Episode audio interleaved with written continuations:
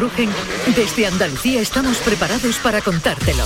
Con el seguimiento de los pilotos andaluces que participan en el Mundial de Motociclismo, los trazados, la temporada, las innovaciones de las escuderías, los entrenamientos, nuestros pilotos y las competiciones. El circuito. Los viernes a la una y media de la tarde con Fernando García. Buenas tardes, Andalucía.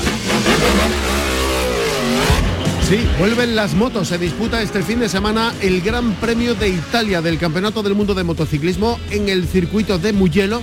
Todo parecía indicar que volvía a la competición el piloto andaluz David Muñoz, el piloto de Brenes, pero finalmente no ha podido recuperarse del accidente que sufrió en el Gran Premio de España en el circuito de Jerez. Se está preparando ahora sí para volver en el próximo Gran Premio que será en Alemania. Y bueno, que haya andaluces en el Mundial de, de MotoGP, pues da a hablar que, que se puede llegar, ¿no? Creo que tenemos potencial para eso y para más. Mañana las sesiones de clasificación, el domingo las carreras. Ahora le damos más información sobre este Gran Premio de Italia del Campeonato del Mundo de Motociclismo. Aquí en nuestra tierra tenemos Campeonato de Andalucía de Rallys de Tierra, Copa de Andalucía en Álora, en Málaga, mañana sábado, desde las cuatro y media de la tarde las verificaciones y a partir de las ocho y media la ceremonia de salida. El domingo a partir de las nueve y media. Es el corte de las carreteras afectadas, a las 10 el reconocimiento y a partir de las once y media las mangas de carrera. Repito, Campeonato de Andalucía de Rallys de Tierra en Álora, en Málaga, este fin de semana. Tenemos también en Granada, en el circuito de Guadix, Campeonato de Andalucía de Velocidad en Automovilismo. A partir de las 12 y media de la mañana, los entrenamientos el domingo y a continuación las dos mangas de carrera. Más automovilismo. Mañana en Arcos de la Frontera, Campeonato de Andalucía de Slalom. A partir de las 4 de la tarde las verificaciones en el recinto ferial y desde las 5 de la tarde y hasta las 9 de la noche aproximadamente las mangas clasificatorias. Hola amigas y amigos, eh, mi nombre es Manuel Muñoz, soy el presidente del Automóvil Club de Córdoba, entidad organizadora del Rally Internacional Sierra Morena y este año, en este 2022, pues hemos conseguido que nuestra tierra, Andalucía y Córdoba concretamente, sea la sede de la Conferencia Mundial de la FIA, Conferencia Mundial de la FIA que reunirá a todos los presidentes de los más importantes clubes del mundo y de las federaciones nacionales de todo el planeta. Se reunirán en Córdoba junto a una asamblea extraordinaria de la Federación Internacional en la cual se va a dirimir el futuro del deporte del automovilismo para los próximos años, tanto de la Fórmula 1, del Mundial de Rallys y todas las especialidades que nuestro deporte congrega. Un evento único que por primera vez visita España y ha elegido Córdoba como sede para, para poder regalar en la misma. Tenemos un orgullo de poder disfrutar de este evento del 19 al 22 de junio en Córdoba. Un abrazo. Arrancamos, en la realización están Pepe Rosales y Álvaro Gutiérrez.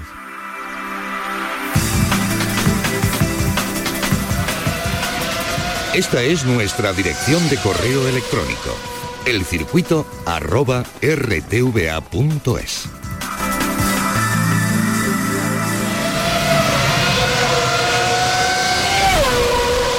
El automovilismo.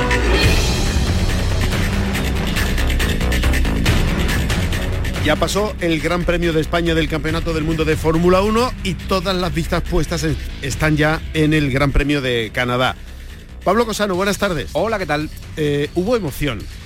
Bueno. Que si llueve, que si no llueve, que si está lloviendo la curva 5, que si ya en la recta no llueve. Se fue desinflando, ¿eh? Se La fue. emoción. sí, eh, es verdad que sí, que al final dices tú, bueno, pues mm, lo que pasaba antes con Mercedes, ¿no? Sí, pasaba con Red Bull. Eh, Verstappen consigue la vuelta rápida, es el más rápido el viernes, consigue la vuelta rápida, consigue la pole, consigue la victoria. Y además, incontestablemente. Totalmente. Y luego la emoción que teníamos por ahí detrás de saber si Alonso y Sainz iban a poder estar. Ninguno. Pues ninguno de los dos. Eh, Alonso, por error propio, se salió en la clasificación del sábado, rompió el fondo plano del coche, la mitad, según dijo Mike Crack, el, jefe del equipo, cuando preguntó, oye, ¿qué daños hay en el fondo plano de Alonso? dice, fondo plano, se falta la mitad, no hay fondo plano. Se lo arreglaron como pudieron. Ni, siquiera estaba en la clasificación, todavía no empezó. No, no, no, era eh, iba a lanzarse en la primera vuelta, pero claro, en el circuito de Barcelona, para lanzarse en la primera vuelta tienes que entrar con el pie a fondo prácticamente en la curva anterior, la, última curva a la recta para ir con la velocidad sí, pero Lo dijo él, dice que esto te pase, como reconociendo que había sido un fallo suyo, ¿no? Que esto te pase en plena carrera de en plena vuelta de durante todo el fin de semana y estaba muy dolido por, por haber fallado de esa manera. Eso le lastró ya para el resto, porque la clasificación la hizo mal y luego pues no pudo remontar en, carrera, que no tuvo ritmo, sobre todo con los neumáticos blandos. Con el duro ya fue otra cosa, empezó a, remontar,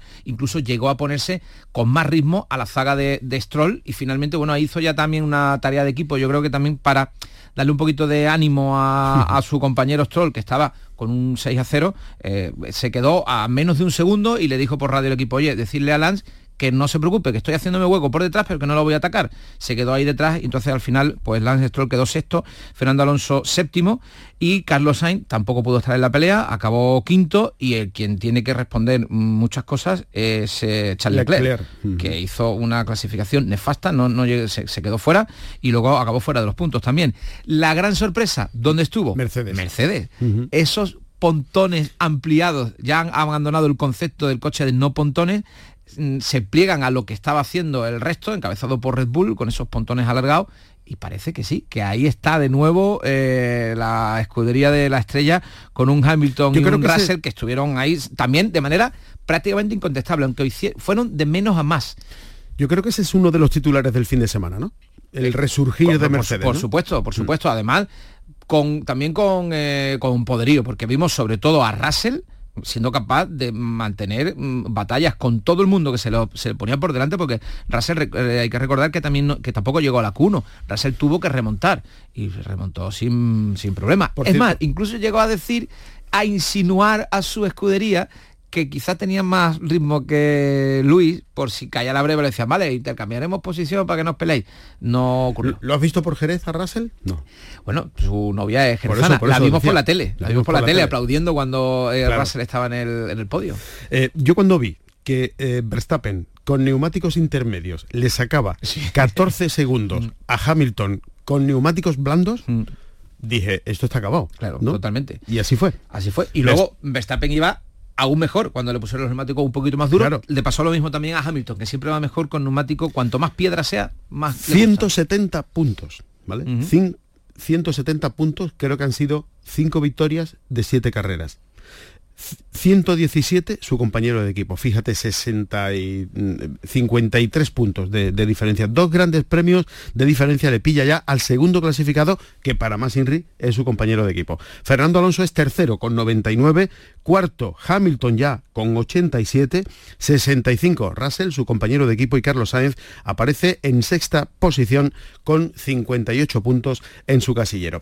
Ahora viene Canadá, ¿a ti te gusta? Sí, Canadá es un circuito precioso y además eh, aquí sí podríamos, podríamos tener mm, buenas noticias, sobre todo con em, em, Aston Martin, según ha dicho el propio Mike Crack, que el beneficio, el, beneficio, de las modificaciones que han tenido en el coche en esta pista va a ser mayor que en Barcelona. Así que podríamos ver ahí un ten con ten, no con Red Bull, pero sí quizás un Aston Martin contra Mercedes, esa pelea sí podría darse el fin de semana de la carrera en, el circuito Gilles Villeneuve. A ver si, si resulta que es así. Bueno, pues ya pasó por España la Fórmula 1. A ver qué pasa. que pase más veces. Eso, eso, por, eso, por eso lo digo, ¿no? Que cada vez que veo el Gran Premio de España eh, está moviéndose también, eh, eso ya es más política que otra cosa, el eh, recuperar el Gran Premio de España en Madrid, en un circuito urbano en el entorno de IFEMA. Va bastante acelerado el proyecto por lo que he visto. Sí, sí, ya han venido representantes de Liberty Media, de la Fórmula 1 y mm, lo están dejando ya sonar. Ojalá, ojalá tengamos mm, dos grandes premios en España. Recordemos que en Estados Unidos solo en este año hay tres, el de Miami que ya se ha celebrado y luego vendrán el de Las Vegas y el circuito de las Américas en Texas. Sí, que no tiene por qué no. No, claro. O, las, motos en España, que hemos llegado a tener cuatro. Bueno, y, además, hablando de motociclismo, tres pilotos andaluces en el Campeonato del Mundo de, Motociclismo, de momento dos pilotos españoles en el eh, eh, Campeonato del Mundo de, de Fórmula 1 ¿por qué no más? ¿No? Sí. ¿Por qué no más? Bueno, tenemos ahí a Palou en la Indy que volvió a hacer la, la pole en Detroit precisamente podía haber más grandes premios en, España de, Fórmula 1, seguro, y podíamos tener también más pilotos de Fórmula 1. Por ejemplo, en el Mundial de Motociclismo, por primera vez en la historia, esta temporada hay tres pilotos de nuestra tierra, de Andalucía. Eh, Marco Ramírez, que repite la categoría intermedia en Moto 2, y se han unido este año dos pilotos en la categoría más pequeñita, en Moto 3, eh, David Muñoz y José Antonio Rueda. Vamos a ver qué posibilidades hay. Eh, no sé si esto es una utopía o un sueño que se puede hacer realidad, ¿qué posibilidades hay de que más pronto que tarde tengamos algún piloto andaluz en lo más alto de la competición del automovilismo. Y para eso vamos a recurrir al karting. El responsable de la competición de karting de la Federación Andaluza de Automovilismo es Fernando Parra. Ya nos está oyendo. Señor Parra, buenas tardes. Buenas tardes, Fernando. ¿Qué tal? ¿Cómo estás? ¿Cómo pinta el futuro? Bueno, muy bien. Ahora mismo el karting, y sobre todo en Andalucía, cosa de muy buena salud, porque, y aparte tenemos, como decimos vulgarmente en nuestro, muchísimos pilotazos, ¿no? De hecho, el año pasado, desde el karting andaluz salieron tres pilotos que se proclamaron campeones de España en diversas categorías. Y la cantera que tenemos es bestial, con ganas, con fuerza y sobre todo muy gente muy preparada, porque nosotros desde el karting con la academia y todo, avanzamos desde los 6, 7 añitos hasta los 16, que es cuando realmente el paso natural a la competición ya alta competición, bien circuito o bien rally. Entonces, dentro de la federación, como bien sabes, tenemos programas para becar, para ayudar, para poder intentar visibilizar a esos pilotos que realmente merece la pena que la gente se fije en ellos y que sponsors y sobre todo equipos de alta competición pongan la mirada en él para poder promocionarlo y sacar el máximo partido y se, solamente poner a Andalucía en valor, que es lo que buscamos nosotros desde Federación. Supongo que muchos de estos chavales, Fernando, habrán tenido un espejo en el que mirarse este fin de semana en Pepe Martí, piloto de Fórmula 3 del equipo eh, Campo Racing, que este fin de semana ha ganado en Barcelona su carrera y que ha hecho eh, esta carrera y toda su trayectoria anterior ha hecho que ni más ni menos que Red Bull se fije en él. Se ha publicado una foto de Pepe Martí reunido con Helmut Marco en Barcelona, eh, con lo que podría entrar incluso en la Academia de Jóvenes Pilotos de Red Bull, que ya son palabras mayores. Sería un sueño cumplido, va a ser un sueño cumplido si sucede para cualquier eh, joven que empieza en esta cantera del karting, ¿no? Claro, por supuesto, porque el karting es lo que tú acabas de decir, la cantera, es decir, donde nace realmente el piloto y donde se hace y se ve realmente si el piloto se puede de alguna forma configurar para el día mañana acceder a categorías superiores, ¿no? Y de hecho nosotros lo que intentamos intentar es darle su formación y nosotros atacamos en tres frentes, que es la psicología del estrés, lo que es la preparación física y por supuesto la conducción para que entiendan y vean todo el tema eso. Además, de hecho, son muy pequeñitos. Desde la academia nosotros estamos enseñándoles pues, las banderas, los reglamentos y demás y la conducción al principio nos reímos mucho porque siempre le preguntamos, oye, ¿cómo va el coche? Va bien, y el coche, aunque sabemos que va mal, pero bien, pero al cabo de los cuatro, corre, ¿no? meses... va más rápido que andando eso es suficiente, ¿no? Exactamente. Pero luego, fíjate, luego son que a los cuatro o cinco meses se dan cuenta, oye, que el coche, oye, le dicen al mecánico, cuando entro en curva, el coche me tira atrás. O mira, regúlame que yo creo que las presiones, ellos mismos, fíjate, con siete, ocho añitos, añitos ya te lo están diciendo, ¿no? Entonces, claro, ahí es donde ya vemos la progresión y la formación de ellos. Porque nosotros le decimos, porque el karting, como bien sabemos todo, el karting es un coche que no tiene suspensiones, que no tiene dirección asistida, que no tiene nada, es durísimo. Y es un ejercicio físico brutal. Además, yo muchas veces invito a las personas ya mayores como Fernando y demás que podamos montar un hecho Fernando, de, mí, no ha dicho nada. Gracias por lo de mayor, ¿eh? Toca yo. no, hombre, Fernando ya, no, hombre. No, nada más tú sabes que, el, mayor lo llevamos en la cabeza. es la mentalidad. Pero que sí, que yo alguna vez me he dado una vuelta en un karting y, me Acabo sudando. Y, sudando y las agujetas en los brazos, para varios días. ¿eh? Que, eh, Fernando, en los grandes pilotos, como por ejemplo Hamilton y. Alonso, siempre dicen que ellos sienten eh, los movimientos del coche a través del culo, la parte de atrás de las piernas, de los muslos, y que lo aprendieron en el karting, que es el coche más desnudo que hay. Ahí es donde aprenden cómo se comporta el, coche. O sea que es fundamental lo de saber pilotar y aprender desde la base. Claro, es fundamental porque eso, nosotros le decimos sobre la formación. Oye, el coche tiene que ser una prolongación de tu cuerpo. Y es así, es igual que cuando tú estás conduciendo, que ya eres mayor y tienes tu coche, que al final vos más o menos controla la, anchura, las dimensiones y demás, pero el karting tiene la posibilidad que, como, como tú bien has descrito, un coche desnudo, ¿qué significa? No lleva suspensiones, no lleva dirección asistida, no lleva nada, entonces todo, todo lo que hay, el problema que hay en la pista, todo lo que hay, se transmite al cuerpo del piloto. Y ahí donde tenemos que enseñarlo es cómo transmitir el mensaje que él está recibiendo del coche y que él sepa, por ejemplo, oye, como o me duele la rueda trasera derecha o me duele el pie izquierdo. Mm, me pica el carburador, ¿no? Fíjate que son parecidas, que parecen tonterías, pero al final el niño, al final los niños son esponjas y aprenden. Y, en el momento que ya los ves, la evolución, pues dice, oye, pues mm. sabemos que es un piloto porque ya le dice al mecánico, oye, que el coche en, curva cuando entro en freno se me va de atrás. O mira, cuando acelero para salir de curva el coche está un poco mm, atrasado, que no, no rinde, o mira, necesito que el coche levantemos un poquito más del mm. suelo, o mira, porque está bacheado. Ya ese idioma desde pequeño lo va cogiendo, mm. Los grandes, los grandes pilotos acabarán con ese con, esa vía, pero los grandísimos hacen también a la inversa, porque por ejemplo, se sabe, Jos Verstappen le decía a su hijo Max desde pequeño, dice, cuando tú le digas a tu mecánico en karting que te modifique algo porque no está bien, entérate qué te ha hecho. O sea, a la inversa, aprende cómo se arregla el problema porque esa información también, el feedback que tiene el piloto hacia el ingeniero, al mecánico o del mecánico al piloto es fundamental, ¿no? Claro, además, de hecho, mira, uno de los mejores preparadores de chasis y de aerodinámica es Fernando Alonso. Fernando Alonso, mira, que yo lo he conocido en el tema, en la época cuando él iba en el karting, yo estaba mayor, mi hijo ya estaba en el karting, pero gente, el, el chico desde niño no salía de la carpa. O sea, él, mientras los niños se salen a jugar la pelota con los otros compañeros, él seguía en la carpa enterándose de lo que el mecánico le estaba haciendo. Cómo se apretaba una rueda, cómo se limpiaba un carburador. Claro, y es lo que tú bien has descrito al principio. Todo eso se va quedando en la formación del niño y son aspectos que ahora cuando llega Alonso se monta en el coche y le dice al mecánico, oye, regulámela a la derecha, oye, súbeme el coche y es el mejor preparador que ahora mismo de toda la parrilla, el piloto más completo, además de hecho lo está demostrando con 41 años. De, hecho hay un vídeo en las redes sociales por ahí que eh, habla el propio Fernando Alonso, dice, mientras los demás están comiendo, yo estoy reunido con mis ingenieros. mientras los demás están durmiendo, yo estoy viendo vídeos sobre el circuito.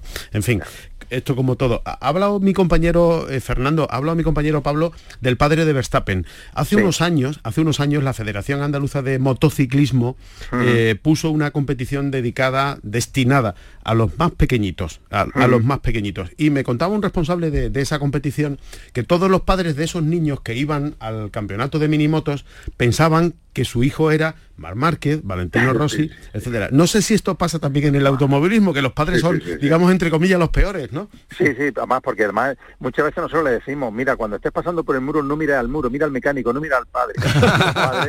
claro, claro, es que le meten una presión. Yo te pongo un ejemplo, yo, mira, el otro día se reían, pero digo, no, no, el briefing en vez de dárselo a los pilotos se lo voy a dar a los padres. Claro. Tengo que aleccionar a los padres, es decir, tienen que entender, yo se lo digo, mira, esto es una disciplina, y esto viene, es como disciplina, eso necesita mucha docencia, que los niños sean esponjas. Y el problema es que el padre, muchas veces, digo, el otro día se lo dije a mi padre, tú eres un piloto frustrado, entonces le estás metiendo tu frustración al niño. Yo le, le pongo muchas veces el ejemplo, cuántas veces por desgracia hemos visto los campos de fútbol y sobre todo en el partido base pelearse a los padres. Y los niños al final se pueden pelear en el campo pero luego están jugando a la pelota ellos ¿no? sin problema es decir, el compañerismo eso tiene que servir también a los padres la ayuda al compañerismo pues cuesta mucho trabajo porque claro el padre parece que es lo que tú bien has dicho tengo Fernando Alonso no Fernando Alonso sale por desgracia uno entre un millón o más entonces claro oye vamos a enseñarle al niño una disciplina un comportamiento y ya iremos avanzando no queremos pedirle al niño que esté ganando campeonato todo desde el minuto número uno. la, presión que le meten, ¿no? Claro, claro, claro. Y además yo le digo, ninguno en la vida hemos nacido enseñado, en nada. Totalmente. hay, que darle esa oportunidad. Y otra pregunta, Fernando. ¿Ha dicho antes que hay eh, mm, pilotos de varias nacionalidades a ese nivel de karting compitiendo en, Andalucía? Sí, nosotros había momentos que hemos tenido casi 20 nacionalidades inscritas en, en Andalucía, ¿eh? tenemos, por ponerte el ejemplo, ucranianos, japoneses, noruegos, eh, ingleses tenemos bastantes. ¿Y eso por qué? ¿Por la climatología o por las instalaciones? Por, la, por, varias cosas. Primero porque tenemos muchísima gente en, la, en temas de residentes aquí en la costa de, mm, Málaga, ¿no? Y aparte de eso, pues bueno, son gente que cuando ha visto el karting andaluz, la organización que estamos haciendo, que poco a poco vamos haciendo un karting mucho más serio, un campeonato más serio y sobre todo el aporte y la ayuda que le damos a nivel de medios, a nivel de todo lo que ponemos encima de la mesa, pues claro, oye, pues eh, es llamativo, ¿no? Porque ninguna federación, eso os lo garantizo, y además lo he dicho en la, Federación Española, ninguna federación regional pone en la carne tanto en el asador como nosotros. Es decir, un niño que se vaya, por ejemplo, a la academia y que no pague absolutamente nada, que lo único que tiene que poner en el coche, eso no hace ninguna federación. Que luego tengamos una selección de karting que le becamos todas las inscripciones en el campeonato nacional y que ayudamos, ninguna federación lo hace. Entonces, eso es pelear mm, por el karting, pelear por el deporte base para que el día de mañana Andalucía esté en lo más alto. Y una última cuestión, eh, Fernando, mm, ¿depende eh, el éxito del pequeño del dinero que tenga el padre? Ah, esa es la pregunta del millón, como yo digo. Evidentemente, eh, el, deporte de, del automovilismo es caro, no un deporte, bueno, yo muchas veces lo digo, no, no me gustan las comparativas, pero tú sabes que el fútbol, bueno, son un par de botas, un pantalón, una equipación y a correr, el niño que, lo, que luego tenga un ojeda, que lo fichen y fuera. El karting no, el karting necesita coche, necesita desplazamiento, necesita entreno, necesita mono, necesita... Pues claro, está de alguna forma o te busca sponsores y bueno, la mayoría de veces los sponsors son los padres, ¿no? Que son los que pagan todos los gastos y todo el tema ese. Y lo que tenemos que buscar, tanto de padres como federaciones, como equipos, que si el niño realmente de punta quiere seguir, intentar buscarle la forma y manera de que se fijen en él, que es lo que le pasa a Pepe Martí, todo el tema ese. Pero siempre y cuando que tenga una proyección y que sea porque es como en todo en la vida, ser constante en el pilotaje, ser constante en lo que quiere y entonces la federación siempre va a estar apoyándolo. Ah, muy bien. Fernando Parra, responsable de karting de la Federación Andaluza de Automovilismo, muchísimas gracias por atendernos, como siempre. No, gracias a vosotros siempre por, por ayudarnos y por darle máxima difusión a nuestro deporte. Pues nada, Pablo, vamos a ver qué pasa en el futuro, ¿no? Pero parece que la cosa pinta bien. Ojalá, ¿tú te imaginas ahí banderas de yo, no, yo no me lo quiero ni imaginar. Bueno, bueno ya, ya, no, ya era inimaginable tener tres pilotos andaluces en el Mundial de Motociclismo. Mm. Y no solo eso, sino que además en Moto 3 hay dos, David Muñoz y José Antonio Rueda, que tienen opciones de ser campeones mm. del mundo. Eso sí que ya es soñar. Sí, sí, seguiremos soñando. Gracias. Adiós.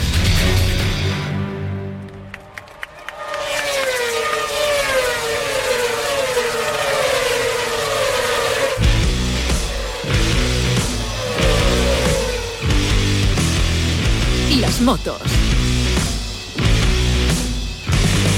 Vuelven las motos, vuelve el motociclismo este fin de semana en el circuito de Mugello, Gran Premio de Italia. Fíjense cómo está de apretada la clasificación en la categoría reina. Bagnaya, Peco Bagnaya es el líder, tiene 94 puntos, pero su compañero Bezeki su paisano Bezeki es segundo con 93, solo un punto de diferencia. Brad Binder tiene 81, es tercero. El primer español que aparece en la clasificación es Jorge Martín, que es cuarto, que tiene 80 puntos. Luego ya en octava posición, Maverick Viñales con 49, Alex Rins es décimo con 47, 42 tiene Alex Espargaró, que es un décimo, duodécimo Alex Márquez con 41 y así se cierra la clasificación de los pilotos españoles en la categoría reina en MotoGP. Nos vamos a pasar también para conocer cómo está la clasificación en la categoría intermedia. Tony Arbolino es el líder, tiene 94 puntos y el español, el murciano Pedro Acosta, es segundo con 74. Alonso López, tercero con 61 así está la clasificación en la parte más alta de la categoría intermedia. Y en Moto 3 esta es la categoría más pequeñita del Mundial, donde están los dos pilotos andaluces. Marco Ramírez, recuerden, el piloto de Conil está en Moto 2, en Moto 3 lidera la clasificación. Daniel Holgado tiene 84 puntos. Jaume Masia tiene 63 en segundo, los mismos puntos que Iván Ortola. Y atención, porque nos encontramos a José Antonio Rueda, el piloto andaluz de Los Palacios, noveno en la clasificación de la categoría más pequeñita del Mundial. Así llega la clasificación a este Gran Premio de Italia en el Mundial de Motociclismo.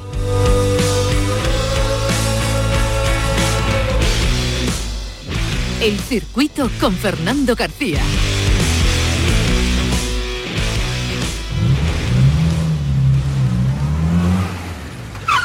El automovilismo.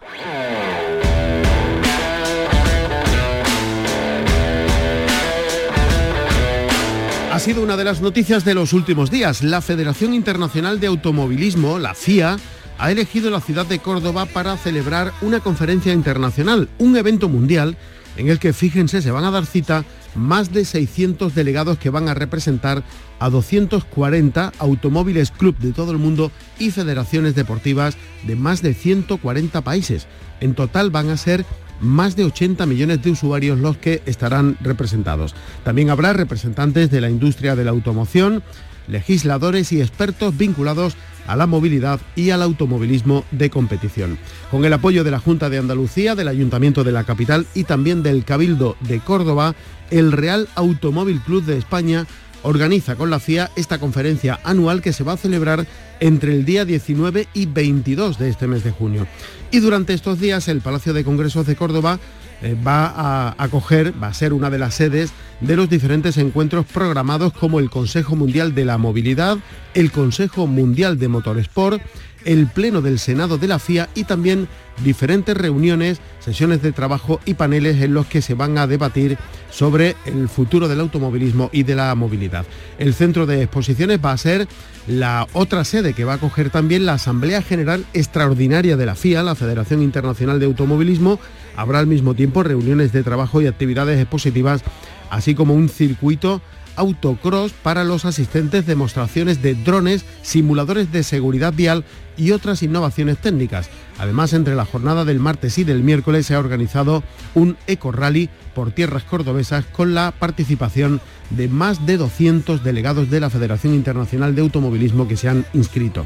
Durante la presentación a los medios de comunicación de esta conferencia de la FIA en el Gran Premio de España de Fórmula 1 del pasado fin de semana, el presidente del Senado de la FIA y el presidente del RACE han señalado que es un honor que la FIA haya confiado nuevamente en la organización para esta importante cita internacional. Ya lo saben, encuentro internacional, conferencia internacional de la FIA con más de 600 personas que van a asistir a esta asamblea anual que se va a celebrar en Córdoba entre el 19 y el 22 de junio.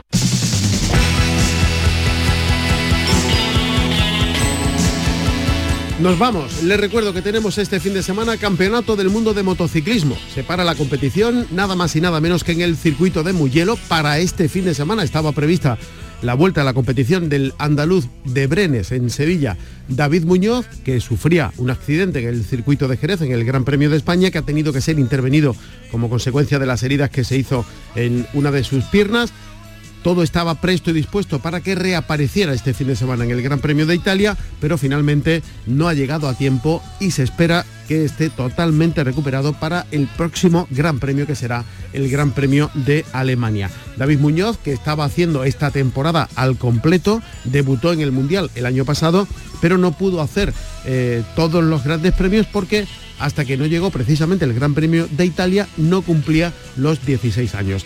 Este era, por tanto, como decimos, la primera vez que podía hacer el Campeonato del Mundo al completo, pero este aquí que ese accidente sufrido en el Gran Premio de España en el circuito de Jerez, de momento le ha privado de competir en Jerez, su casa, en Le Mans, en el Gran Premio de Francia que ya se ha disputado, le va a impedir estar este fin de semana en Mugello en el Gran Premio de Italia y ojalá se cumplan las previsiones que dicen que estará presto y dispuesto para participar en el Gran Premio de Alemania. Este es David Muñoz hablando de la presencia de tres pilotos andaluces en el Mundial de Motos. Y bueno, que haya andaluces en el Mundial de, de MotoGP, pues da a hablar que, que se puede llegar, ¿no?